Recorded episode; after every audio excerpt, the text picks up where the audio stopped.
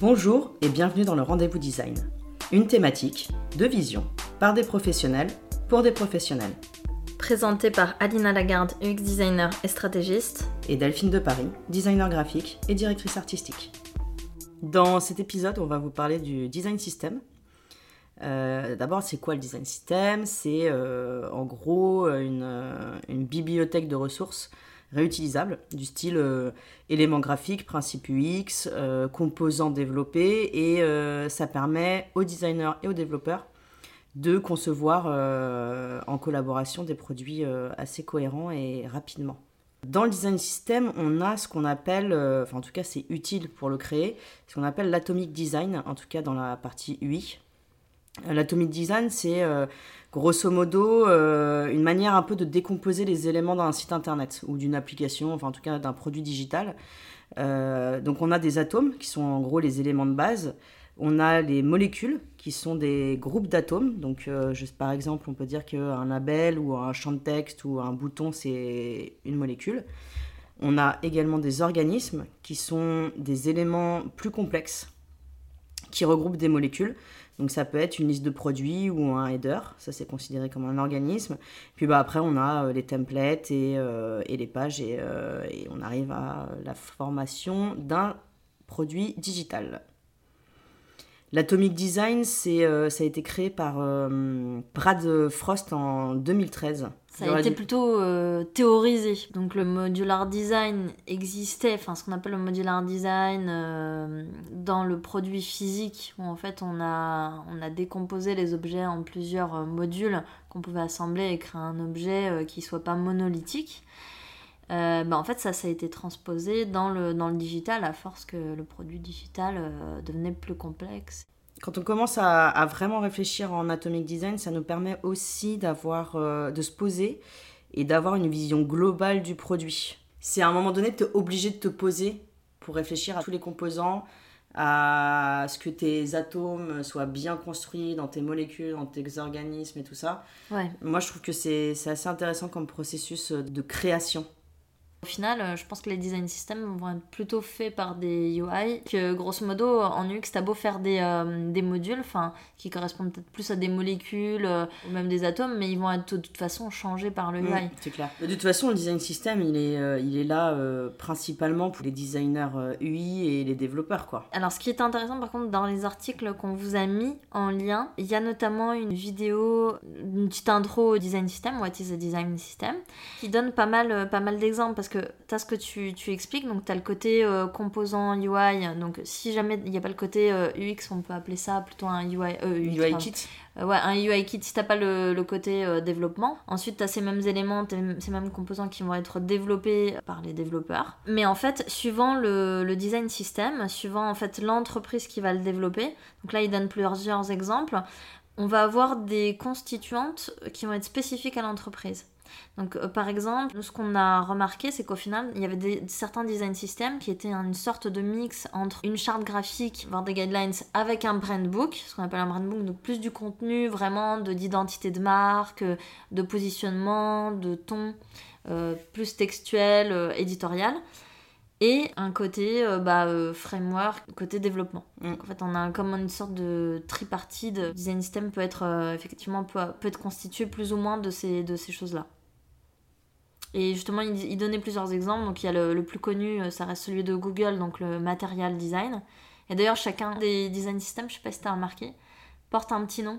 Pour Google, c'est Material Design, qui s'appelle Material. Pour euh, Shopify, c'est Polaris, c'est son nom. Trello? Il y a euh, Trello qui s'appelait Nachos, ça jusqu'au rachat par euh, Atlassian. Euh, Oui, en fait, ils se font des petits trips de, de design system, quoi. En fait, euh, avant de faire un design system, il faut euh, se dire est-ce que je dois faire un design system? Oui, parce qu'en fait, faire un design system en MVP, ça n'a aucun intérêt. Ouais, en fait, c'est Parce que assez. c'est quand même c'est euh, chronophage. labor- et puis c'est laborieux. Enfin, c'est pas laborieux, mais c'est un travail qui est assez conséquent. C'est pas un Mm. petit truc. Moi, je trouve, euh, pour avoir fait des chartes graphiques, je trouve que c'est même euh, beaucoup plus conséquent qu'une charte graphique. Ah oui, mais totalement. Donc euh, c'est du temps, c'est du, c'est, c'est pas un truc qu'on fait en une semaine euh, et faire un design system pour un MVP où le but est de faire un proto pour récupérer un peu des financements, design system ça n'a aucun intérêt, surtout que c'est le produit il va évoluer, ça se trouve il va changer tout au tout quoi, donc euh, ça, enfin, C'est ça. perso, ça a pas d'intérêt. Ce qu'il faut se demander, par exemple, si on a un site qui est plus vitrine, que on sait il va, on va le faire bouger dans un an, on va tout changer, euh, ça vaut clairement pas Mm. le coup de faire un design ouais. system. Parce qu'en fait, euh, le design system, son intérêt, alors vous allez voir plusieurs articles où- qui vous disent que ça va, faire vous, ça va vous faire gagner du temps. Ça vous fait gagner du temps uniquement si c'est un gros produit avec plein de composants, avec des pages qui utilisent les mêmes composants, les mêmes Mhm. modules, les mêmes blocs. À ce moment-là, oui, ça va vous faire gagner du temps parce que vos développeurs, au lieu de demander à chaque fois au, UI de dire ah, bah euh, oui, on a besoin de ci, on a besoin de ça ou de telle page, etc., il va pouvoir aller piocher ou même le, le UI va pouvoir composer sa page avec des composants existants et ensuite le développeur il n'aura plus qu'à faire la même chose, c'est-à-dire ok cette page là est composée avec tel composant, je vais faire la même du côté code et il a plus besoin de le redévelopper parce que tout a déjà été prédéveloppé. Moi, ça me fait penser à un truc, euh, Alena, c'est que hum, je vais faire un, un petit parallèle avec euh, InDesign pour les graphistes qui nous écoutent. Dans InDesign, on a les feuilles de style de caractère et les feuilles de, feuilles de style de paragraphe. Moi, personnellement, je fais tout, assez régulièrement des feuilles de style de paragraphe et de caractère quand je fais des brochures qui vont de, euh, allez, on va dire, euh, à partir de 20 pages à euh, Mm. plus. En dessous, euh, je le fais pas parce que je me dis que je peux le faire à la main. Après, je le fais aussi par rapport au client, si je, le, si je sais qu'il a tendance à changer régulièrement sur une créa que j'ai proposée. Et je le fais parce que je sais que derrière, ça va me faire gagner du temps parce que je vais sûrement avoir plein de corrections ou des mises à jour parce que la charte va évoluer. Mais je le fais pas sur euh, un leaflet, par exemple. Je vais pas faire des feuilles de style de, de, de caractère ou de paragraphe sur un leaflet parce que c'est quelque chose en général que je dois faire rapidement, qui aura certes peut-être des modifs, je peux les faire à la main. Tandis que si c'est 20, 40, 50 ou plus de 100 pages et que je dois modifier tout le corps du texte ou euh, tous les titres, les feuilles de style du, du titre, je sais que là j'ai besoin de faire des feuilles de style. Je pense que le design system c'est un peu la même, euh, la même chose. C'est qu'à un moment donné, ça sert à rien de faire un design system si on sait que derrière on va pas le modifier en fait, ou on va le modifier complètement. Ah non, mais c'est un, un super, euh, c'est un super parallèle, je pense. Le design system, en fait, il est fait pour, pour qu'il y ait une collaboration avec plein de personnes, Mm. pour que ça soit une, une sorte de boîte d'outils ouverte euh, à plusieurs corps de métier, enfin essentiellement quand même euh, designers et développeurs. Du coup, il faut se dire que pour que ça soit utilisé, Faut que tout le monde le comprenne. il va falloir trouver peut-être des gens qui vont euh, faire un peu du lobbying pour votre design system. Des gens qui sont potentiellement intéressés qui vont pouvoir être des euh, early users euh, comme on dit qui vont prendre ce truc là d'eux-mêmes juste par enthousiasme. Et ensuite que ça s'étende à toute l'équipe et voilà dire comment ça fonctionne etc et c'est pour ça que d'ailleurs dans les design systems comme dans les guidelines en fait euh, avec lesquels peut-être en UI on est plus euh, familier tu, tu as euh, des petites annotations euh, etc par exemple on va mettre un peu de texte l'animation de ça c'est plus comme ça ou alors euh, ça il faut qu'il y ait euh, autant de blancs tournants comme les, les chartes Oui, par exemple, les logos effectivement, genre le, la zone de. genre de zone de sécurité. ou- Voilà, c'est ça. Et du coup, ça veut dire que donc déjà, il faut faire un peu de lobbying pour que les gens l'utilisent. Ensuite, il faut faire aussi tout cette, toute cette euh, documentation qui a en plus de, des éléments qu'on va fabriquer. Ouais, parce qu'il faut vraiment expliquer, quoi. C'est-à-dire qu'à un moment donné, on peut pas balancer un design system comme ça sans, euh, sans donner un petit peu d'informations euh, qui aident la personne qui va le récupérer à comprendre comment ça fonctionne, quoi. Même pour les développeurs, il faut euh, bien préciser que euh, ce bouton-là, il fait euh, 20 pixels de hauteur, 40 de large, que la taille de la typo à l'intérieur, elle est de euh, 14, de 16. Enfin, donner des infos qui font que même si, au final, quand on clique dessus, on a les informations, au moins là, c'est clair, premier coup d'œil. C'est effectivement bien pour qu'il y ait un minimum d'erreurs d'avoir aussi toutes ces informations-là, de noter. euh. On a mis un autre lien vers une vidéo aussi. C'est le, le product euh, designer euh, de Dropbox qui se disait justement, enfin eux ils ont, ils ont adopté le design system assez tard, Dropbox, je crois que c'était euh, 2017 ou 2018. Il s'est dit bon comment je vais, comment je vais pouvoir euh, démarrer ça en cours de projet? Parce que justement le design system on se pose peut-être la question quand le produit est déjà existant comment je vais pouvoir en créer un? Et alors lui, sa méthodologie, ça a été déjà de demander un gros feedback à plusieurs personnes qui ont déjà créé des design systems. comme ça, il avait une sorte de petite feuille de route euh, où se référer dans, en cas de doute ou de questionnement. Et ensuite, des trucs euh, à faire, à ne pas faire, etc.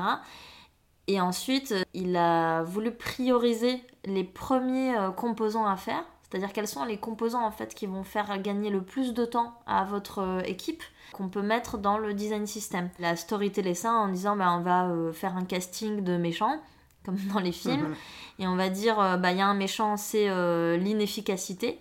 Donc qu'est-ce qui est qu'est-ce que les designers designent encore et encore? Donc ça on va en faire un composant.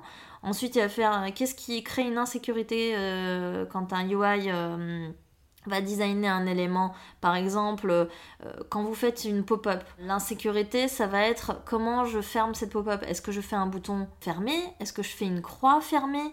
Ce genre de questionnement, en fait, ça prend du temps. Ça se retrouve tout le temps dans le site. drôle, hein, parce que moi, je, Il y a du vécu? Ouais, ouais, je me pense à certains moments où je me dis, euh, qu'est-ce que je fais là? Et c'est vrai que c'est des questions que tu te poses forcément. Ouais. Et tout le temps, à n'importe quel produit, en fait. Alors que si tu l'avais designé une fois pour toutes sur le site et que tu as une référence pour ça, dans les, dans les style guides aussi, justement, les, euh, tu vas avoir ce type de composants. C'est un mot galvaudé maintenant. tu vas avoir ce type de, de design qu'on va mettre dans des style guides, même pas forcément dans un design system. Mm. Parce que ça évite de se poser la question, que ce soit au designer ou au développeur. Mais c'est pour ça que je trouve que c'est intéressant le côté atomic design. Tu as la vision 360, mais il faut vraiment te focaliser sur des petits détails qui vont apparaître souvent et ensuite créer euh, petit à petit les différents molécules et organismes. Autre chose qu'on pourrait se poser comme question, c'est euh, qu'est-ce qui se passe lorsque j'ai un design system existant et euh, j'aimerais introduire un nouveau composant. Ce qui, arrive euh, assez régulièrement hein, finalement, c'est je pense plus fréquent de partir de quelque chose de déjà existant qu'il faut faire évoluer Mm. plutôt que de repartir de zéro. Enfin, je sais pas ton expérience. Pour l'instant, j'ai pas encore eu à modifier de design system parce que la plupart des endroits où je. T'avais pas, de design system. Pas de design system. Ouais, voilà. parce qu'en fait, euh, design system, c'est pas si euh, ancré dans les, dans les pratiques aujourd'hui en France en tout cas. Ouais, après peut-être c'est parce qu'on n'était pas spécialement dans des startups produits, parce que dans les milieux plus tech, j'imagine que... Ou des grosses startups du genre déjà installées, genre mm. la Doctolib ou Dropbox justement, ce genre de choses. Ouais, peut-être, peut-être. Mais oui, c'est vrai que là, euh, là-dessus, il y a un gros écart, je pense, suivant l'endroit où on tombe. C'est soit euh, le désert, euh, soit il doit y avoir un espèce de truc déjà ultra complexe installé, mm. avec des gens qui s'occupent que du design system, etc. Qu'est-ce qu'on fait lorsqu'on a un nouveau composant? Déjà, il faut se poser la question, est-ce que ce composant, bah, il a sa raison d'être? Est-ce qu'on peut utiliser un composant déjà existant par rapport à notre objectif, quoi? Donc avant de faire quelque chose de spécifique, je pense qu'il faut vraiment se dire, ok, euh, est-ce que ça n'existe pas déjà? Et alors, si ça n'existe pas déjà, là, on va devoir se poser la question, ok, comment je peux le fabriquer à partir des, des éléments déjà, ouais, des éléments déjà euh, réalisés, quoi, déjà créés. Voilà, des atomes, euh, suivant si c'est une nouvelle page, voire une nouvelle molécule, il va falloir prendre des atomes existants et faire une molécule avec. Tu voudrais peut-être parler du design token? Ouais, côté dev, alors on n'a pas la chance d'avoir un développeur euh, avec nous, mais si jamais vous êtes développeur et que vous écoutez le podcast, vous pouvez toujours euh, commenter un petit peu et nous préciser si jamais il y a des éléments manquants. En fait, côté développement, parfois il peut être aussi laborieux, même avec un design system, de faire les modifications éléments. Parce qu'en général, comment ça se passe? C'est qu'un UI designer va changer une couleur, par rapport à une modification de charte, mettons. Ensuite, ce changement va atterrir euh, dans, euh, dans les tickets du chargé de projet qui vont être sur la liste des modifications, donc des tickets du développeur. Donc le développeur va pouvoir faire le ticket dans le sprint XY. Donc en fait, si ça se trouve, un petit changement de couleur, un petit changement de taille de typo va se faire euh, au bout d'un mois, au bout de deux mois. Tout simplement parce qu'il y a beaucoup de modifs et que ça fait partie des modifs. Mais en fait, il y a un moyen euh, d'éviter ça, c'est le fameux design token. Il s'agit là d'automatiser ce type de changements qui peuvent devenir assez chronophages. Par exemple, tous les composants, normalement, ils sont aussi développés, etc. On peut lier les bases, donc euh, le logiciel du designer, euh, Figma, Sketch, peu importe, et on le lit en fait à la base, à la librairie, à la bibliothèque du développeur. Donc ça va, les modifications vont se faire euh, à partir d'un CMS, mais on va avoir besoin d'un module, d'un plugin ou tout simplement d'une API pour appliquer les modifications design directement dans le site. Le développeur, lui, aura juste à pousser le code, enfin à faire une mise à jour du site pour que les modifications soient appliquées. C'est génial hein, quand même. Ouais. Et alors euh, là-dessus, je sais pas où on en est aujourd'hui, ce que Je pense qu'on est au début là de tout ça. hein. Je pense que ça va se propager un peu, mais on n'est pas. Enfin, je suis pas sûre que ce soit utilisé euh, fréquemment. En tout cas, aujourd'hui, par rapport au design token, bah, si on a des modifications complexes à automatiser, il va falloir rentrer un peu plus dans le code sur les fichiers JSON ou autres, parce que ça sera pas forcément systématique ou automatique. Donc euh, il faut encore bidouiller aujourd'hui, mais ça va peut-être changer. Ça serait pas mal. C'est un gain de temps, enfin, surtout pour les développeurs, mais. euh, Mais je pense aussi que ça permettrait d'avoir moins de soucis dans le sens cohérence entre le design qui a été fait et le design qui a été développé. Je pense, j'espère en tout cas que le design token permettrait d'éviter ce genre de choses. Mm. Je pense que la contrepartie de tout ça, c'est que ça fait des pages web ou des applis de plus en plus génériques. génériques. C'est-à-dire qu'en fait, les designs se ressemblent un petit peu parce que justement, il y a un framework en place euh, côté dev où on va avoir une grille de temps, et c'est plus facile qu'une grille de temps. Euh, si les éléments sont plus génériques, bah en fait, ça va être plus facile à implémenter, etc. Et comme Ah, là-dessus, penses on gagne en cohérence, mais on perd en originalité. Bon, après, on n'a pas parlé de logiciel, du coup, je vais juste vite fait en parler. Tu utilises euh, ton Figma, Sketch ou. on change, on n'est plus justement dans une utilisation de logiciels qui dure 10 ans. Donc il y a plein d'outils à disposition, il faut juste choisir les outils qui bossent bien ensemble, Qui match bien qui matchent bien, c'est ça. C'est-à-dire que vous pouvez aussi bien utiliser du Sketch, du Figma, de l'XD, peu importe. Et en prototypage, c'est pareil, une vision principale. Alors, j'ai quand même une petite réserve, moi. Ah. Parce que Bah, aujourd'hui. Bah, bien sûr. Euh, voilà, c'est mon côté contestataire. Relou, oui. Pardon. Tout à fait. Mais ça, faut pas le dire. Chut. Il y a quand même un logiciel qui se détache largement sur la création du design system en termes de collaboration. C'est quand même Figma. Sorry. On n'est pas payé par Figma. On n'a pas du tout, ouais, hein, j'aimerais bien, hein, si vous nous écoutez, on veut bien avoir des, des petits bonus. L'avantage de Figma quand on crée un design system, c'est que tout le monde y a accès en fait. Sketch, il y a un fichier, s'il est mis à jour, il faut le renvoyer. Enfin, c'est quand même pas pratique quoi. En Faut- termes de collaboration, euh, il peut y avoir euh, 10 000 sources d'erreurs euh, sur un produit quoi. Que, alors que Figma, bah hop, le designer il fait une modif sur le design system. Mm. Les chefs de projet ont accès à cette modif, les développeurs ont accès- à cette modif. Enfin, c'est easy quoi. Alors, c'est vrai qu'en termes de collaboration, Figma euh, est vraiment, vraiment plus performant. Après, ça dépend de la combinaison d'outils qu'on utilise. Parce que Sketch a encore une forme de suprématie. Et puis surtout, enfin, moi j'avoue que ça fait un an que j'ai pas utilisé Sketch. Euh, mais à culpa, euh, du coup, je ne suis pas du tout à jour en termes de plugins et tout. Je sais pas du tout s'il y a une facilitation qui a été faite là-dessus. Je sais qu'il y avait un article à un moment donné qui disait que Sketch allait développer la collaboration. Il serait temps. Pareil, XD se développe aussi. Après XD, après XD, euh, moi je, je l'ai jamais utilisé, mais euh, si euh, les gens qui utilisent XD ont la suite Adobe, travaillent avec le cloud et tout, ça peut être un peu similaire à Figma en termes de collaboration. hein. Parce que Adobe met les, les fichiers sur le cloud où tu- du coup, bah, normalement on y a accès, on a accès aux dernières versions. C'est un peu plus contraignant, je trouve, pour avoir travaillé un petit peu avec ce principe-là d'Adobe, mais, mais c'est jouable quoi. Faudrait que je réessaye le, le système collaboratif d'XD parce qu'il me semble que il y a le Adobe Cloud, mais tu as aussi. tu peux aussi, la, euh, t'as aussi la collaboration Moi je l'ai jamais utilisé donc je sais. XD, la dernière fois que je l'avais, je l'avais testé, il n'y avait pas encore le système collaboratif. Il fallait que juste que tu génères ton proto ou ta page maquette et là ça, ça devenait collaboratif. Mais c'était pas en Hmm. temps réel. Tu, vois, tu devais pousser quelque chose. Hmm. Donc, euh, bah voilà, on en arrive à la conclusion. Donc la conclusion, c'est se poser la question en amont de l'utilité du design system. Ouais, pourquoi vous faites un design system? Est-ce que c'est utile d'en faire un? Pas parce qu'on en parle partout et que du coup on se dit ah bah tiens est-ce que je vais faire un design system? Ce qui est ultra important en fait c'est de savoir est-ce que les gens vont l'utiliser? Mm. Parce que vous en tant que designer ça peut vous faire triper de faire un design system Enfin, ça vous fait triper avant d'avoir commencé quand vous Oui. mettez les mains dedans. je pense que vous revenez vite fait sur le fait que ce soit tripant. hein. quand vous allez faire le design system il va falloir aussi le faire avec un développeur développeur front pour intégrer tous les composants et puis ensuite potentiellement si vous voulez automatiser Back. des choses ou faire des, des librairies de, de composants oui là vous allez avoir besoin d'un développeur back allez sur ce bonne chance Et à bientôt Merci d'avoir écouté le rendez-vous design. Si vous avez des questions ou des commentaires, n'hésitez pas à nous les écrire sur notre Instagram, at le rendez-vous design, dans le post de l'épisode.